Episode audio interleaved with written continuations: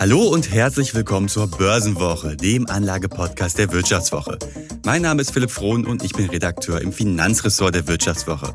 Und mit mir im Studio ist mal wieder mein wunderbarer Kollege Felix Petruschke. Hi Felix. Servus Philipp, grüß dich. Ja, als fleißiger Steuerzahler der Generation Y muss man schon ein wenig schmunzeln, wenn man so berühmt gewordene Sätze wie die des Polit, der Politikone Norbert Blüm hört.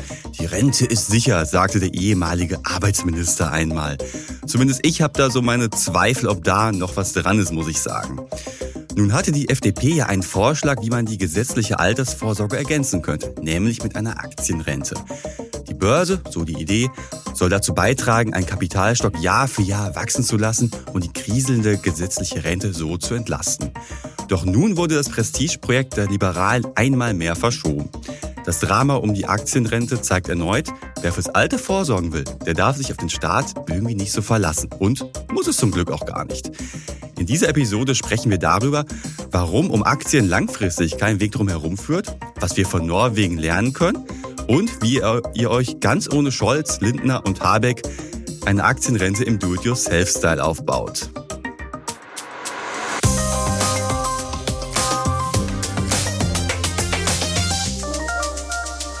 Ja, Felix, und heute ist ja eine ganz, ganz besondere Folge, muss man sagen, denn wir feiern Geburtstag. Ja, die hundertste Folge hast du mich dran erinnert und sowas. Ich bin ja noch nicht ganz so lange dabei, du schon. Wie fühlst du dich dabei, Philipp? Sehr gut. Und deswegen mache ich jetzt hier auch erstmal zur ja Feier Profi des Tages Sekt aufmachen, ja? eine Flasche Sekt auf. Wir sind äh, Bitte voll in die Kamera schießen, wenn es geht. So. Weil, wie gesagt, 100. Folge, da kann man auch mal um 9 Uhr morgens. Äh, 9 Uhr morgen Donnerstag und sowas. Donnerstag. Ja. Man muss ja den Klischees um Journalisten auch irgendwie gerecht werden. Genau, und die Folge müssen wir dementsprechend gebührend feiern. 100 Folgen und ja, äh, die Zeit verging ziemlich schnell. Jetzt fast zwei Jahre Börsenwoche. Seit einem halben Jahr bist du dabei. Knappes halbes Jahr, ja. Und es war ja, wir werden ja darüber noch demnächst in unserem großen Jahresrückblick auch sprechen, eine ziemlich bewegte Zeit. Hat alles Spaß gemacht und ich würde sagen, Felix, äh, wir stoßen mal auf 100 weitere Folgen Börsenwoche an. Danke dir. Auf jeden Fall machen wir. Zum Wohl. Zum Wohl. Und natürlich auch vielen ja, Dank auch vielen an Dank unsere Hörer, Hörer, dass äh, alle da fleißig mit dabei geblieben sind. Und wir hoffen, dass äh, euch auch diese Folge natürlich gefallen wird. Zum Wohl, würde ich sagen. Aber jetzt kommen wir mal wieder zum Ernst, Felix, oder? Leider ja, auch wenn es irgendwie angewöhnen könnte, so um 8, 9 Uhr morgens schon was zu trinken. Aber ein Sektfrühstück ist ja mittlerweile auch modern, muss man sagen. Ja, ich bin ja aus Bayern, Weiß, Weißbierfrühstück und so. Ja, damit kann ich jetzt nicht die mit irgendwelchen alten Würstchen, aber gut, ich hoffe, dieser äh, gute Rotkäppchen-Sekt aus dem Hause Penny wird ja auch irgendwie bekömmlich sein. Am Anfang tut's alles, würde ich sagen. Wir können so langsam steigern. Ja, ich hole gleich den Whisky noch raus, alles gut. Nein. So, aber jetzt mal zur Geburtstagsfolge haben wir uns ja ein Thema ausgesucht, das momentan A, ziemlich relevant ist, recht aktuell ist und auch B, langfristig wichtig ist. Wir haben uns ja das ganze Thema, das Drama um die Aktienrente mal ausgesucht. Das ist ja so das Prestigeprojekt der FDP. Äh, Christian Lindner wollte es ja schon äh, äh, mit dem Start der Ampel einführen, ne? eine Rente auf Aktienbasis, die dazu beitragen soll, dass das kriselnde Rentensystem so ein bisschen gestärkt wird durch Börseneinnahmen. An sich interessante Idee natürlich. Ja, die Idee ist ja schon äh, fast so alt wie Christian Lindner, glaube ich. Also ein paar andere Länder haben da schon deutlich schneller begriffen, die Chancen. Äh, und bei uns ist es ja eher so ein bisschen äh, die, die, der letzte Rettungsanker der gesetzlichen Rente irgendwie, weil man muss sich jetzt vor, die Zukunftsaussichten der Rente sind schon äh, sehr zweifelhaft und äh, wir sind relativ, relativ jung, wir beide. Ich weiß nicht, wie sicher du deine Rente jetzt so einschätzt und wie viel wir da am Ende noch rauskriegen können. Das ist das Ding. Wir sind ja leider beide keine Beamte, die sich irgendwann über eine dicke Pension freuen dürfen, sondern sind tatsächlich darauf angewiesen, dass unsere äh, gesetzliche Altersvorsorge irgendwie was abwirft. Und deshalb war die Idee natürlich einer Aktienrente ziemlich charmant. Jetzt ist aber natürlich das Ding. Vor ungefähr anderthalb Wochen kam die Nachricht, ja, es wird auch dieses Jahr nichts mehr mit der Aktienrente. Also aus dem Haushalt ist die verschwunden. Sollten ja eigentlich mit 10 Milliarden irgendwie da auftauchen fürs erste Jahr. Das sollte dieser Grundstock sein, mit dem die Aktienrente beginnt. Das wird jetzt nichts. Jetzt heißt es offiziell ja, es hat nichts mit der Haushaltskrise zu tun, mit dem äh, Karlsruher Urteil gegen den Klima- und Transformationsfonds. Damit hat es nichts zu tun, sagt äh, Lindner, sondern einfach, dass es irgendwelche, ja, dass es das gesetzliche Rahmenkonstrukt für die Aktienrente noch nicht äh, ausgearbeitet ist, weil es regierungsinterne Unstimmigkeiten da gibt. Kann man halten, was man will von. Fakt ist einfach, das Ding kommt dieses Jahr nicht mehr, sondern frühestens nächstes Jahr. Und eben auch der Umfang, also auch wenn die 10 Milliarden gekommen wären, muss man sagen, äh, ist das erstmal ein Tropfen auf den heißen Stein. Also das wird jetzt äh, die Rente auch so schnell nicht retten. Also äh, man sollte dich ja nicht täuschen lassen, die Aktienrente ist eine schöne Idee grundsätzlich, aber auch wenn sie jetzt kommen sollte, hilft die einem jetzt erstmal nicht so viel weiter. Also man nicht, also darauf zu verlassen, dass der Staat das jetzt hinkriegt, ist jetzt für den Einzelnen. Äh mhm. ja, man muss sich mal die Dimension ja einfach mal ja. anschauen. Also 10 Milliarden im ersten Jahr. Herzlichen Glückwunsch, wir klatschen schon alle mal in die Hände bis Mitte der 30er Jahre sollen da 250 Milliarden drin sein. Jetzt vergleichen wir es einfach mal mit der gesetzlichen Rente, was da immer so fließt. Also das sind ja äh, knapp 308 Milliarden Euro im Jahr, also 25 Milliarden im Monat, die die gesetzliche Rentenversicherung da ausgibt. Ja, da ist Und der Staat tut jetzt schon jedes Jahr über 100 Milliarden zuschießen, damit das System überhaupt noch ja, läuft. Ja, also eben, das also, sind so die Größenordnungen, wovon wir reden. Also ähm, das zeigt einfach das Problem und eigentlich den Handlungsdruck, auch wenn man der Handlungsdruck bis jetzt nicht allzu viel bewirkt hat, muss man leider sagen. Ja, es ist ein Tropfen auf dem heißen Stein und sogar da sagen ja viele, und das wird wahrscheinlich auch Christian Lindner gemeint haben, unterstelle ich ihm jetzt mal, ähm, wenn er sagt, ja, es gibt regierungsinterne Unstimmigkeiten. Es ist noch nicht so klar, wie die ganze Sache gesetzlich halt geregelt werden soll. Äh, es gibt ja auch zum Teil in der Regierung, in den Regierungsparteien ein paar Vorbehalte gegenüber der Aktienrente. Also äh, da sagen ja viele gerade aus dem grünen äh, Sektor, ja, nee, das wollen wir nicht. Und das Ganze klingt für mich so ein bisschen immer so wie, wie Schrödingers Kapitalismuskritik. Auf der einen Seite wird immer gesagt, ja, nee, äh, mit Aktien, die ganzen Reichen werden durch Aktien immer noch reicher. Und dann schreien andere wiederum, ja, wir wollen aber kein Steuergeld verzocken. Also ich finde, das klingt immer so ein bisschen widersprüchlich, die Argumentation gegen die Aktienrente. Gut liegt doch darin, dass, glaube ich, viele einfach das Konstrukt nicht so ganz verstehen. Also äh, klar kann man sagen, irgendwie, äh, wenn man jetzt denkt, äh, wer tut den Aktien anlegen, sind wahrscheinlich eher so mittel die Gutverdienenden. Äh, und die Rente soll ja für alle da sein. Also das ist so der, der, der springende Punkt, wo man das Leuten irgendwie auch beibringen muss, was so, warum jetzt alle da mitmachen sollten tatsächlich. Aber, wir haben so lange ausdiskutiert und also diskutiert, dass irgendwie äh, das Wort Aktienrente auch nicht mehr so sexy ist, gerade mal vorsichtig. Ja. Und das heißt jetzt auch nicht mehr Aktienrente, Philipp, das heißt ja Generationen. Ja, und das wird jetzt alle besänftigen, die sagen, die Börse ist nur eine böse Zockerboot oder was. Also ich ja, weiß jetzt Versuch nicht. Also, war es wohl. Ich finde so gerade, du hast gerade ja gesagt, ja, die Aktienrente ist ja eine Sache. Äh, Aktie klingt immer nach dem Motto, okay, das ist nur für die Reichen, für welche, die eh schon Geld haben, die vermehren ihr Geld damit. Das ist ja so der Vorbehalt, den man hat. Aber da sollte der Staat doch eigentlich mit gutem Vorbild voranstreiten und sagen, okay, äh, äh, auch für die Kassiererin, die vielleicht kein, kein großes Vermögen hat, nicht die Möglichkeit hat, äh, viel Geld anzulegen, sorgen wir trotzdem dafür, dass wir ein gewisses äh, Kapital an der Börse bilden. Also ich finde es schon fast arrogant, es nicht zu tun.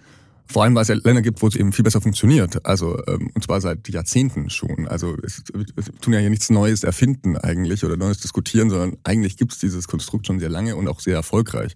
Und frustrierend ist ja eher, dass wir jetzt so sehr gute Jahre verpasst haben und eigentlich viel zu spät anfangen. Und auch günstige überhaupt. Einstiegskurse, muss man sagen. Das auch, ja. Also es ist jetzt wieder kein sonderlich gutes Beispiel für eine vorausschauende Regierungspolitik. Obwohl es ja so wichtig ist. Ich meine, über so einen langen Zeitraum, den man ja hat, gerade als Staat ja auch. Ne? Äh, es geht ja um die Rente, die für uns jetzt in knapp 40 Jahren hoffentlich beginnt. Wobei das wahrscheinlich ein Problem ist, warum sie nicht kommt, weil wir Politiker denken halt nicht in 40 Jahresabständen, sondern in vier, Jahresabständen. Also das ist so, denke ich, eher halt ein Argument dagegen.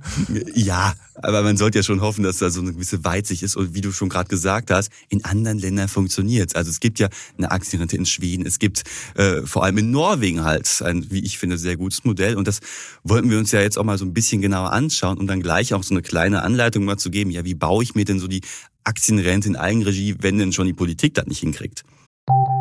Nach einer kurzen Unterbrechung geht es gleich weiter. Bleiben Sie dran. KI wird Ihr Business verändern. Wie können Sie davon profitieren?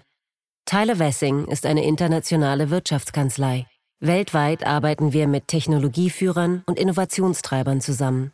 Wir beraten Sie bei Fragen zu strategischen Akquisitionen oder der Entwicklung konkreter Anwendungsszenarien genauso wie zum Schutz des geistigen Eigentums oder zum KI-Recht.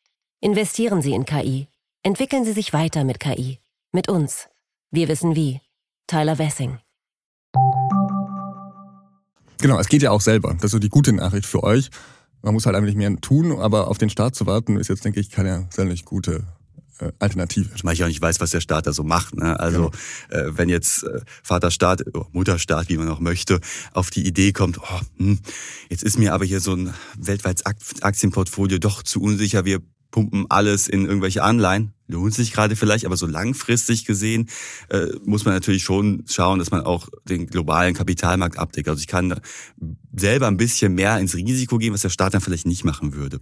Aber gucken wir uns doch mal einmal ganz kurz an, was so die, die Vorbilder im hohen Norden so machen, die Norweger nämlich. Also fangen wir an mit dem norwegischen Staatsfonds, der dürfte den meisten ein Begriff sein mit seinem unfassbaren Anlagevermögen tatsächlich und der seit ich glaube, drei Jahrzehnten wirklich eine super Rendite meistens abliefert. Äh, und der investiert ja, Philipp, wir haben es rausgesucht, irgendwie 70 Prozent in Aktien, darunter eben auch Small- und Mid-Caps. Ähm, das heißt also sehr offensiv ausgerichtet tatsächlich, muss man sagen, dieses Depot. Ähm, und den Rest also maximal 30 Prozent in Anleihen und maximal 7 Prozent in Immobilien. Das ist so die Range, die er quasi anlegen darf gesetzlich. Ja, also man sieht da auch schon so von den Grunddeterminanten her ist das schon Sinn und Zweck, dass man ein ausgeglichenes Portfolio hat, nicht alles auf Aktien, sondern wirklich halt schaut, dass man jede Assetklasse mit drin hat und zwar auch mit einer Deckelung. Also das ist, glaube ich, auch eine ganz vernünftige Sache, weil man darf ja nicht vergessen, dass der Staat ja auch eine gewisse Verantwortung hat gegenüber den Geldern der Bürger. Und ja, man muss auch noch vielleicht noch kurz davor noch erwähnen, warum die Norweger das überhaupt machen. Also ich finde den Grundgedanken total super. Sie haben eben einen großen Vorteil den, den wir nicht haben. Die sitzen halt auf unfassbar viel Öl. Ja. Aber also, haben halt schon vor Jahren erkannt, ja, ist ganz nett, aber irgendwann ist das Öl auch mal weg. Genau, also sie legen es äh, relativ zukunftssicher generationengerecht an, um das mal dieses Stichwort wieder aufzugreifen. Aber es heißt nicht Generationenkapital. Nein, aber das ist so Gedanke von uns tatsächlich. Aber das machen die Norweger eigentlich seit Jahrzehnten tatsächlich. Sie machen es ja wirklich für auch die kommenden Generationen, um sich zum Beispiel ihr Sozialsystem zu finanzieren zu können und ihre Rente und so, das ist schon also eine super Sache, wie die zu machen mhm, tatsächlich. Vor allem diese Idee, dass man da so, ein, so einen Grundstock hat für ein Leben nach dem Ölboom. Ja. Das ist, das klingt sowas von absurd ja eigentlich, aber. Wäre eine Idee auch für Dubai vielleicht oder Katar. Ja, sollten die vielleicht also, auch mal machen. Mh. Nee, aber auch der ganze, also was da schon angespart wurde, ich habe gelesen, das war glaube ich schon 2021 oder 2022, hatte rein rechnerisch jeder Norweger ein Vermögen von knapp 200.000 Euro. Oder 20.000 Euro? Ich meine, es waren 200.000. Also okay. das ist wirklich, äh, es lohnt sich. Es lohnt sich, ja. Also, also der norwegische Staatsfonds, der besitzt auch irgendwie 1,5 Prozent der weltweiten Aktien. Also sieht man ja auch schon. Einfluss auch tatsächlich und sowas ist ja auch immer die Frage, wie investiert der? Du trinkst halt deinen Sekt gar nicht, Felix. Hast du völlig recht. Okay, Entschuldigung. das, ist das, das tun wir vernachlässigen. Okay. Ja, also du hast recht. Man sieht halt, wie, wie groß der Einfluss halt des norwegischen Staatsfonds ist. Und deshalb wollen wir auch mal schauen, was kann ich denn als Privatmensch tun, um halt meine eigene Aktienrente aufzubauen? Vielleicht sollte man da mal kurz vorwegschieben, was, was bringt mir das denn überhaupt, wenn ich jetzt sage, okay, äh, gesetzliche Rente schön und gut, aber ich möchte halt nebenher, weil ich keinen Bock habe, darauf zu warten, dass äh, die Aktienrente mal irgendwann durchgepeitscht werden wird, äh, meine eigene Aktienrente, mein eigenes Generationenkapital bauen. Da springt ja deutlich was raus, muss man sagen. Ja, der größte Vorteil ist, denke ich, einfach ähm, zusätzliche Sicherheit. Also erstens weißt du nicht genau, also je nachdem, wie alt man ist, muss man fairerweise jetzt auch dazu sagen. Wir haben einen etwas längeren Anlagehorizont mit ungefähr 30. Aber ähm, also ob die Rente jetzt eben noch in 40 Jahren so zum Leben reicht, ist halt die Frage.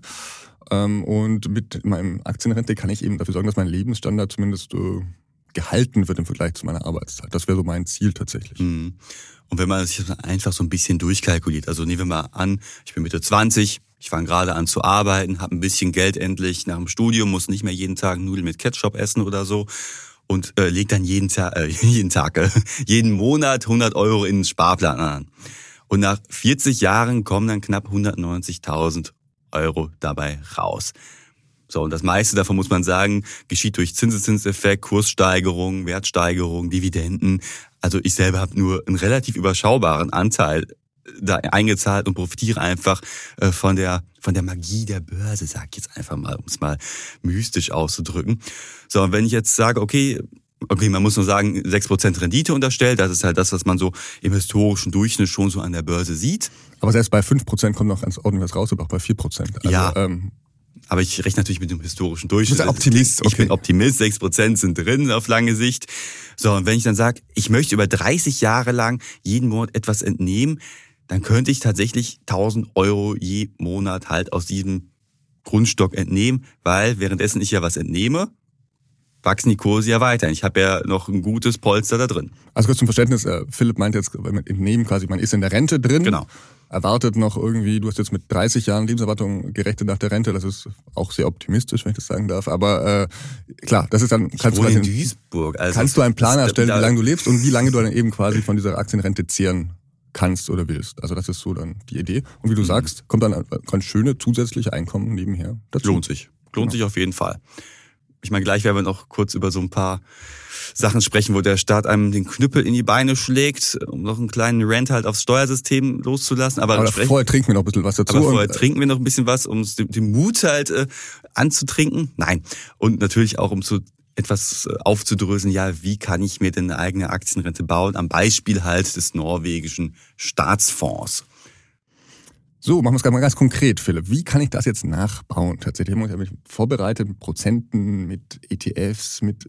Erklär mal, was du da jetzt empfehlen würdest. Also vielleicht so erstmal vorweg, wir machen hier natürlich keine Anlageempfehlung, ne? Also wir übernehmen auch keine Haftung, oder wir können auch keine Haftung übernehmen für Entscheidungen, die ihr am Kapitalmarkt trefft. Das sind alles nur Informationen, die wir jetzt äh, weitergeben. Und wenn ihr sagt, okay, ich möchte meine eigene Aktienrente zusammenbauen, dann bitte selbst nochmal informieren, ob die genannten Anlageprodukte für euch auch die richtigen sind.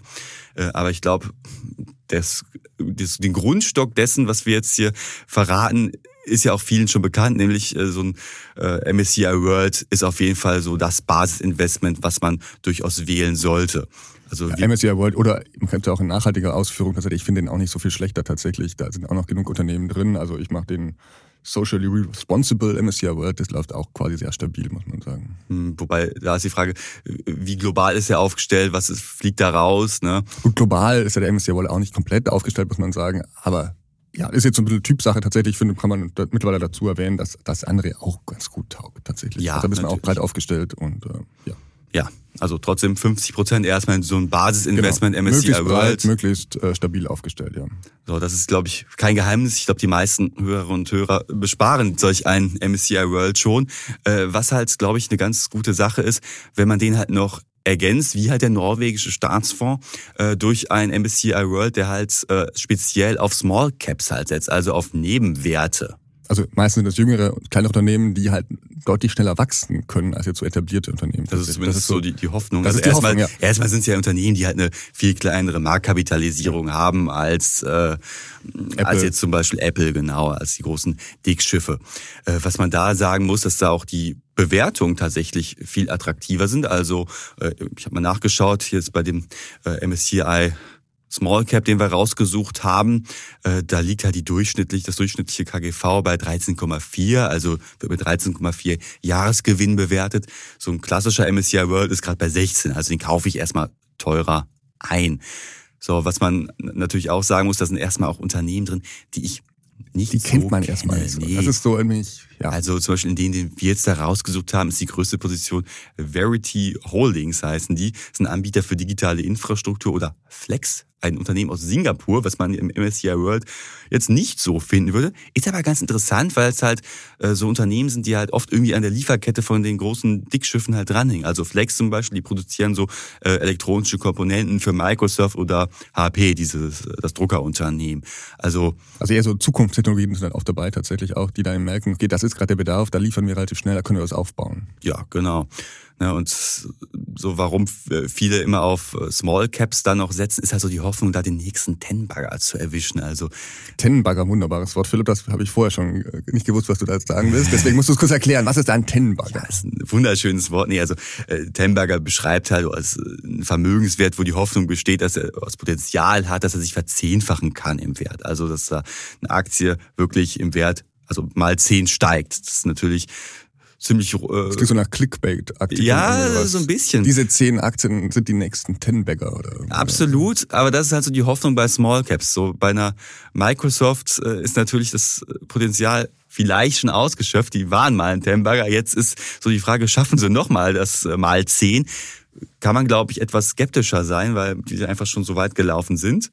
Ich glaube, wer weiß, der KI-Boom und so. stürzen die auch nicht so schnell ab, vermutlich. Wie ein. Äh, Richtig, das ist halt der andere Punkt. Aber das ist halt so, wie gesagt, erstmal die Hoffnung. Tenberger, ich äh, hoffe halt mit äh, günstig bewerteten Aktien langfristig halt gute Kurskonditionen zu erwischen. Das Ding ist, du hast es gerade schon gesagt, die stürzen A nicht so schnell ab. Small Caps, also Small Caps zum Beispiel sind halt volatiler und haben zuletzt auch jetzt nicht so die krasse Rendite abgeworfen. Also äh, zum Beispiel dieser äh, World Small Cap ETF, den wir rausgesucht haben, 6% in diesem Jahr. Ein All Country World, also ein wirklich breit gestreutes Aktienportfolio, da waren 15% drin.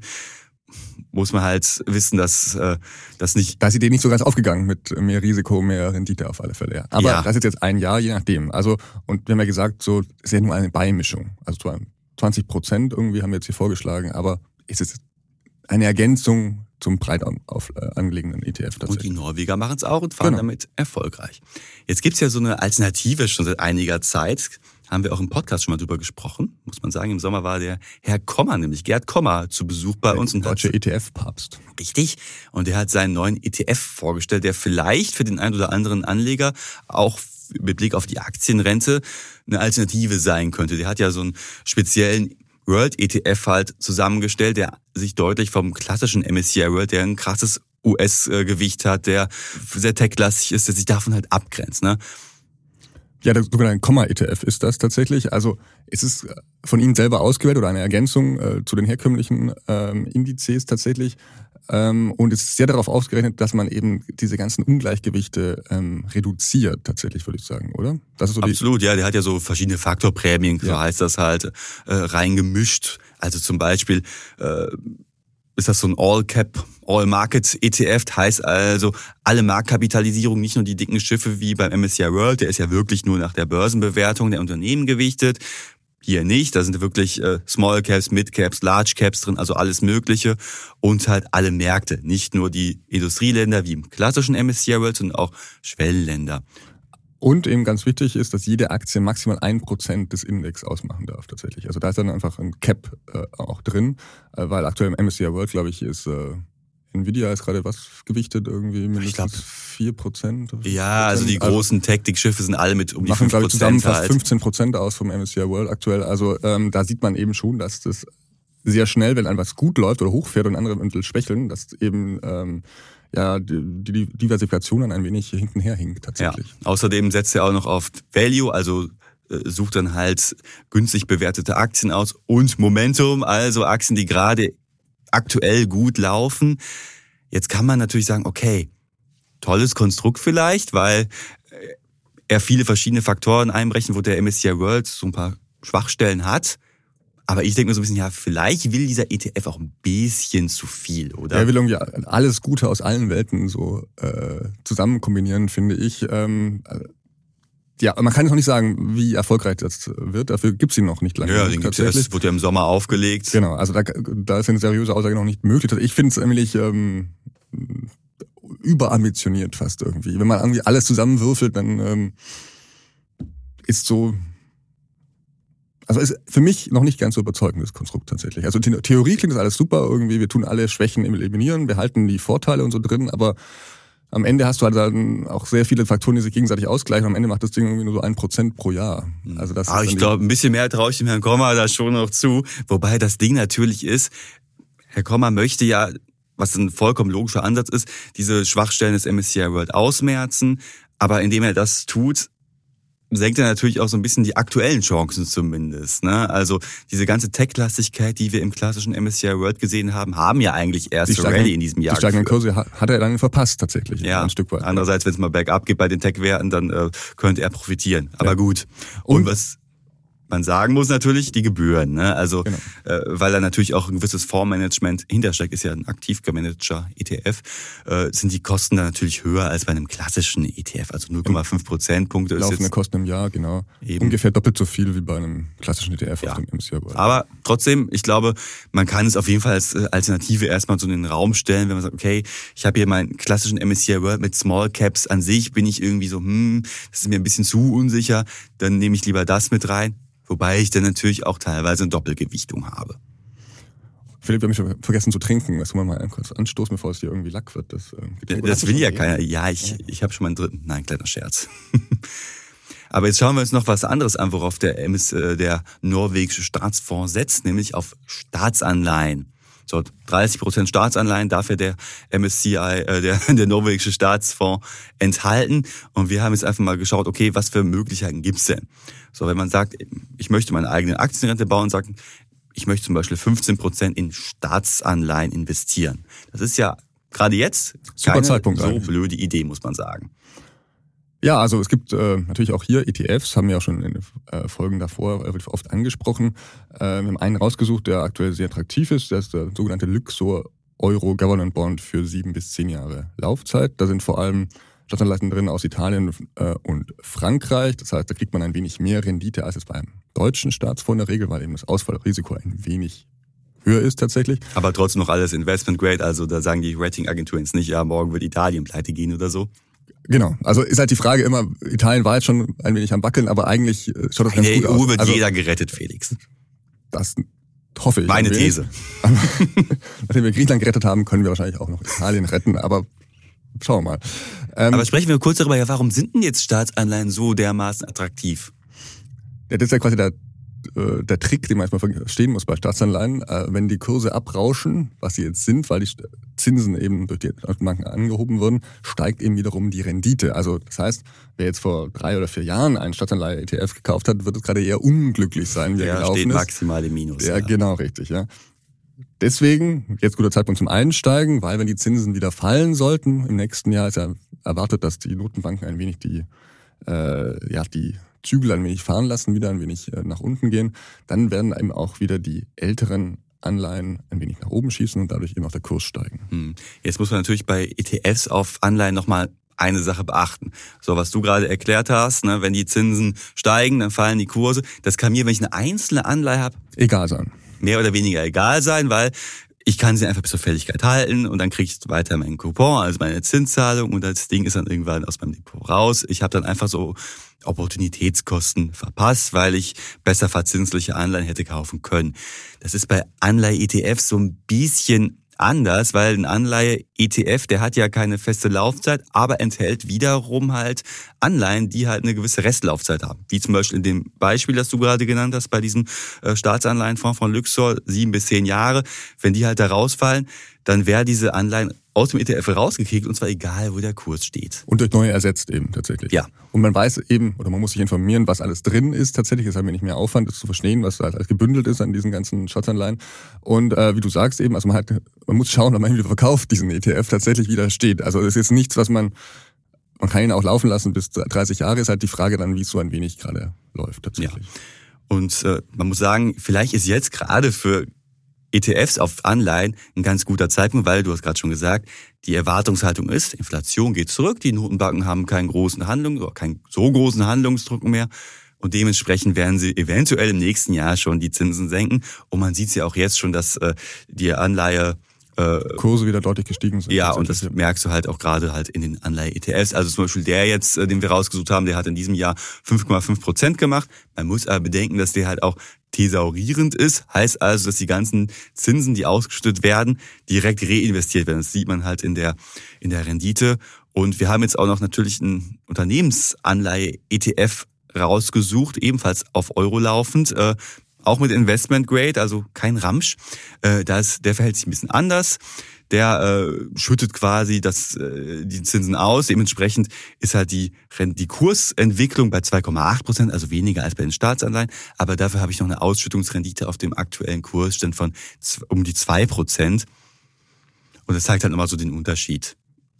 Tendenziell kann ich natürlich mit Unternehmensanleihen höhere Renditen einfahren als mit Staatsanleihen. Weil das Ausfallrisiko eben größer ist, deswegen kriegt man mehr Rendite. Ähm, Ja, und da sieht man ja auch bei dieser Zusammenstellung jetzt hier, also der äh, ETF, den wir da rausgesucht haben für Unternehmensanleihen. Übrigens äh, findet ihr alle ISINs unten in den Show Notes, damit man auch schön nachvollziehen kann. Ja, ihr müsst nicht alles mitschreiben. Also ja, damit man auch schön nachgucken, ja, worüber faseln die da eigentlich?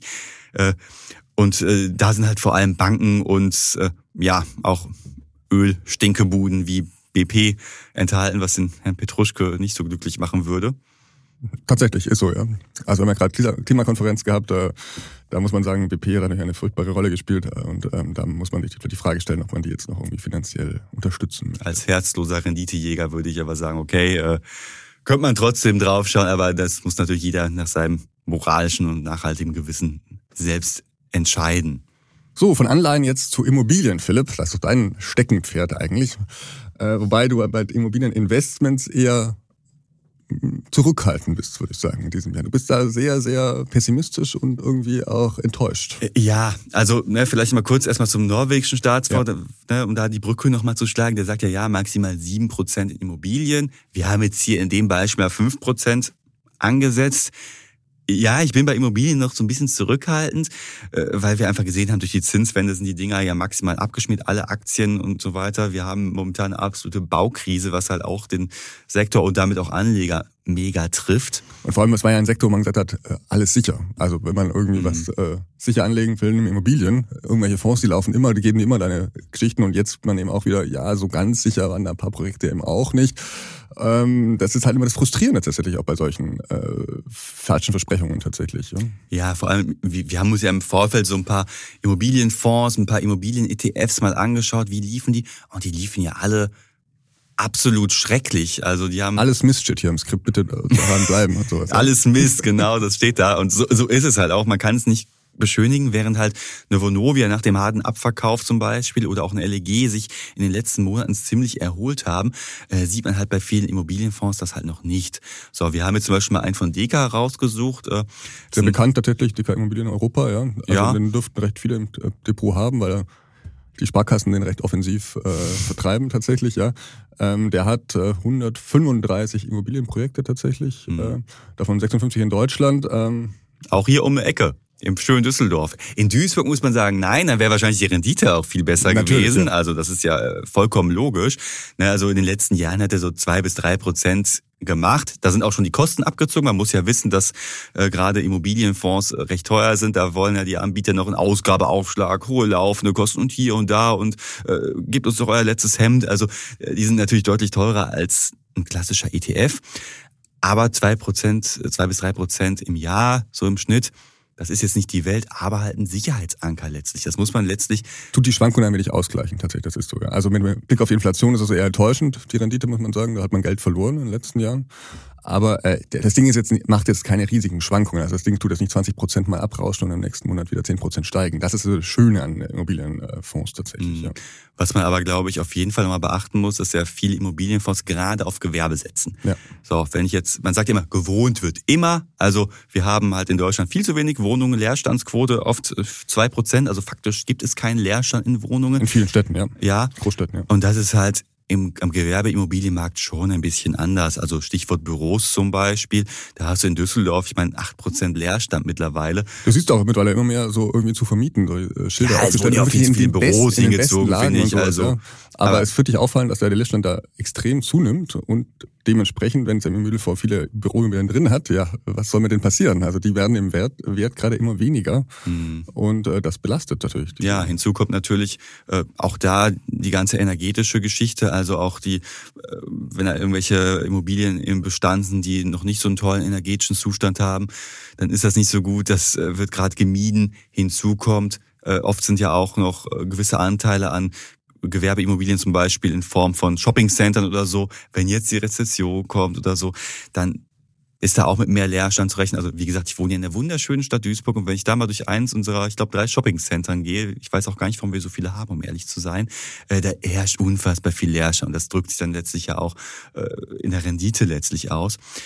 Ja, muss man wissen, ob man unbedingt über Immobilienfonds gehen möchte oder doch er sagt, okay, die äh, gesunkenen Kurse, die nehme ich jetzt zum Anlass, um bei einem klassischen Immobilien-ETF zum Beispiel zuzuschlagen, wo eine Vonovia oder so drin ist. Das ist vielleicht dann das ist wieder eine Typsache tatsächlich. Das ist eine Typsache, ja. Aber Vonovia hat jetzt die letzten Jahre auch, also ist ja völlig abgerauscht, muss man sagen, nach dieser völlig äh, misslungenen Übernahme und äh, eben ja, nicht nur die, also die Übernahme würde ich ja als völlig misslungen bezeichnen, sondern halt die, die Schuldenlast, die man sich äh, da aufgehalst hat, äh, kurz vor der Zinswende, war natürlich ein maximal unglücklicher Zeitpunkt. Nach einer kurzen Unterbrechung geht es gleich weiter. Bleiben Sie dran.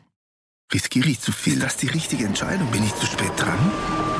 Machen Sie Clarity AI zur Grundlage Ihrer Anlagenentscheidungen. Verwalten Sie Ihr Portfolio für nachhaltiges Wachstum unter Einhaltung von EU-Taxonomie, Offenlegungsverordnung oder BVI-Kriterien mit der ultimativen Mischung aus leistungsstarker KI und Branchen-Know-how. Reduzieren Sie Risiken und erreichen Sie Ihre Ziele auf der Grundlage von transparenten Fakten, nicht von Meinungen. Clarity AI mit Technologie zu besseren menschlichen Entscheidungen. Besuchen Sie clarity.ai und starten Sie noch heute.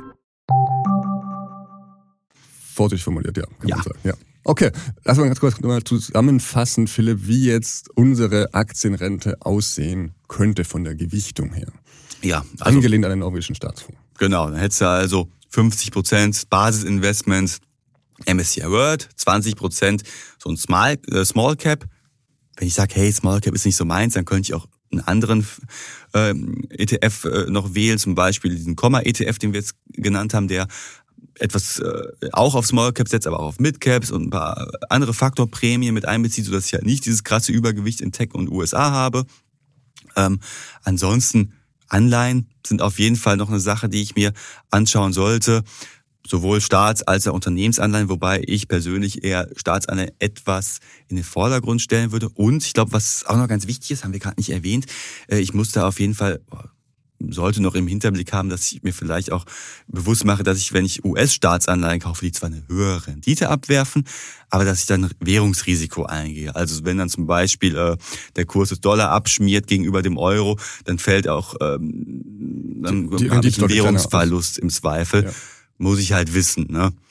Äh, Und natürlich noch einen gewissen Teil Immobilien kann gegebenenfalls auch nicht schaden.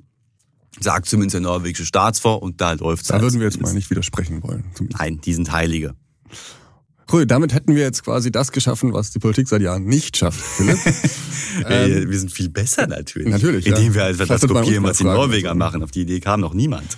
Aber wir haben noch ein paar weitere Kritikpunkte am aktuellen System in Deutschland rausgefunden. Hast du dir den Mut angetrunken, um das jetzt rauszuhauen? Weißt, du hast es da aufgeschrieben, musst du eigentlich auch vortragen, weil du hast gesagt vorher, das regt mich hier richtig auf, da möchte ich mal richtig mal Ja? zeigen, wo was Gut. nicht läuft. Also ich finde, Achtung, drei, zwei, eins.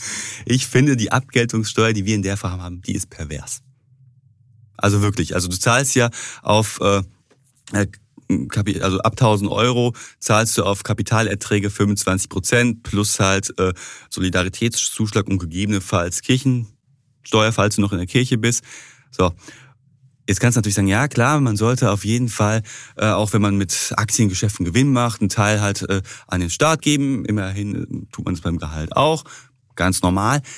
Aber auf der anderen Seite bestraft es, finde ich, all diejenigen, die gerade fürs Alter sparen. Also wenn ich jetzt die Idee habe, ich möchte mir eine Aktienrente bauen, äh, damit ich im Alter meine 1000 Euro zum Beispiel oder meine 500 Euro, was auch immer, entnehmen kann, dann muss ich halt immer Abgeltungssteuer darauf zahlen. So, und das wäre zum Beispiel, wenn du sagst, äh, ich möchte eine Zusatzrente von 1000 Euro jeden Monat, in dem Beispiel, das wir vorhin hatten, dann müsstest du jedes Jahr um die 2700 Euro Kapitalertragssteuer halt zahlen. Also hast ja 12.000 Euro im Jahr, die du entnimmst, 1000 Euro Freibetrag, den du halt äh, gemäß, äh, den du halt hast.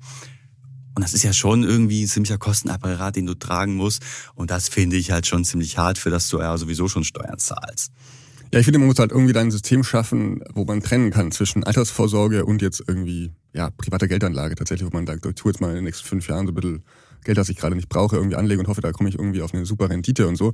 Äh, das muss man, denke ich, irgendwie trennen. Du kannst ja nicht sagen, alles ist jetzt irgendwie äh, Altersvorsorge, wenn du jetzt irgendwie erst 20 bist und da ist irgendwie in Bitcoins gerade investiert, weil du gerade irgendwie Geld bekommen hast. Ja, da ist ja noch schlimmer. Da ist ja ein Jahr halten und steuerfrei. Da geht's dann wieder Da um. geht's dann wieder. Das ist halt- dann absurd tatsächlich, finde ich. Also das ist so irgendwie Ja, eine ich meine, Ungleichheit. liegt Ja, ja daran, wie es halt äh, steuerlich betrachtet wird. Alle Bitcoin-Jünger finden es super, aber ob das so im Sinne des Erfinders ist, weiß ich nicht. Aber genau das könnte man ja vielleicht übertragen tatsächlich auf Aktien, wenn man sagt, gut, du hältst jetzt deine Aktien für eine gewisse Zeit, weil du damit äh, für die Rente sparst, dann kriegst du das auch steuerfrei oder steuervergünstigt meinetwegen. Ne? Und es ist eigentlich auch geschützt tatsächlich. Wir hatten ja irgendwie Corona-Krise bei Selbstständigen, weil es ein Riesenthema, dass die ja oft irgendwie ihre Altersvorsorge dann irgendwie anknabbern mussten, ähm, um dann irgendwie runden zu kommen und dann gesagt haben, ja, eigentlich ist das, was die Rente für eben Angestellte ist, das Mhm. hat man nicht. Das war ein Riesenthema und eigentlich ist es immer noch ähm, ungeklärt tatsächlich. Also da sieht man eben auch, da ist Handlungsbedarf auf alle Fälle da. Und da zeigt natürlich auch wieder das Ausland, dass es besser geht. Frankreich zum Beispiel, die haben ja schon seit äh, gefühlt 100 Jahren so spezielle Wertpapierkonten, wo Anleger bis zu, äh, also Beträge bis 150.000 Euro steuerfrei kassieren können. Ja, der sogenannte Plan d'Espagne, also ein Ich Sparplan tatsächlich, dass du dir Ich nicht habe aus- gewartet, dass du es aussprichst. Ich hatte zwar ein Jahr Französisch, aber bin eine absolute Lusche. Ich äh, kann nur oui und non sagen, glaube ich. Ich habe ja noch leichte äh, Frankreich-Schwäche, deswegen muss ich das jetzt übernehmen. Aber das ist eigentlich eine interessante Idee tatsächlich. Also du sagst, bis 150.000 Euro ist es steuerfrei tatsächlich. Man muss es mindestens fünf Jahre halten, dieses Wertpapierkonto. Und ansonsten zahlt man pauschal eine Steuer von 30 Ja, aber das finde ich auch fair. Also, fair, ja. Du kannst auch von mir aus sagen, äh, nicht nur fünf Jahre halten, sondern wirklich bei einer längeren Auch Anlage. zehn Jahre draus machen und so ja. tatsächlich, ja.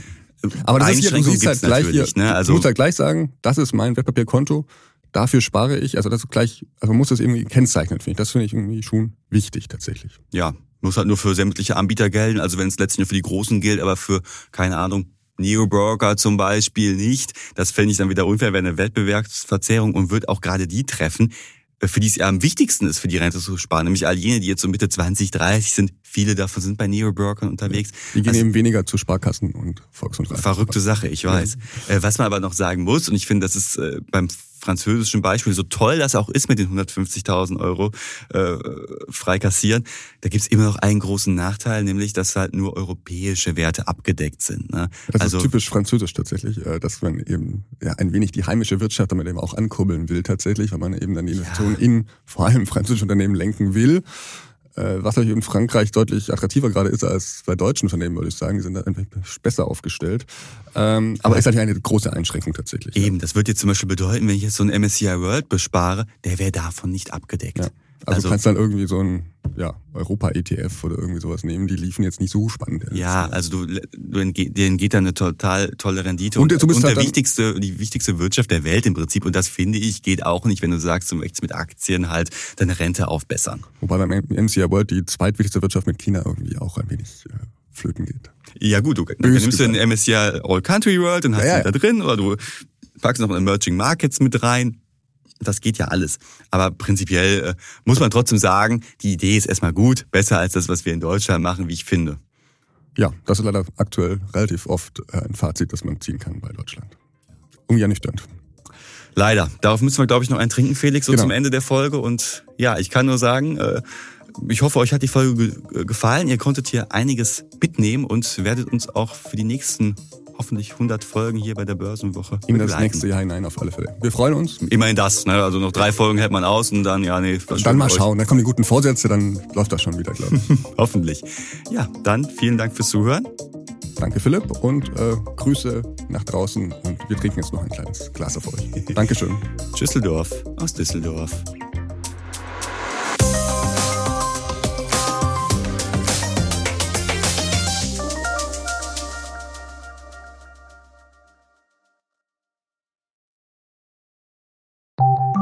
Nach einer kurzen Unterbrechung geht es gleich weiter. Bleiben Sie dran. Wie steht es um den Standort Deutschland? Wie entwickelt sich der Goldpreis? Wie führe ich in meinem Unternehmen KI ein? Ich bin Horst von Butler, Chefredakteur der Wirtschaftswoche und jeden Tag liefern wir Ihnen Analysen, Kommentare, Reportagen und Hintergründe, damit Sie fundierte Entscheidungen treffen können. Sei es für Ihr Geld, Ihre Immobilien, für Ihre Karriere oder für das eigene Unternehmen. Wir begleiten Sie beim nächsten Schritt und wir denken an den nächsten Schritt. Für unsere journalistische Arbeit wurden wir jetzt sogar mit dem European Publishing Award ausgezeichnet als Magazin des Jahres und das wollen wir mit Ihnen feiern. Auf vivo.de slash ausgezeichnet können Sie jetzt drei Monate lang die Vivo zum halben Preis lesen. Also da würde ich ja zuschlagen. Ich freue mich auf Sie.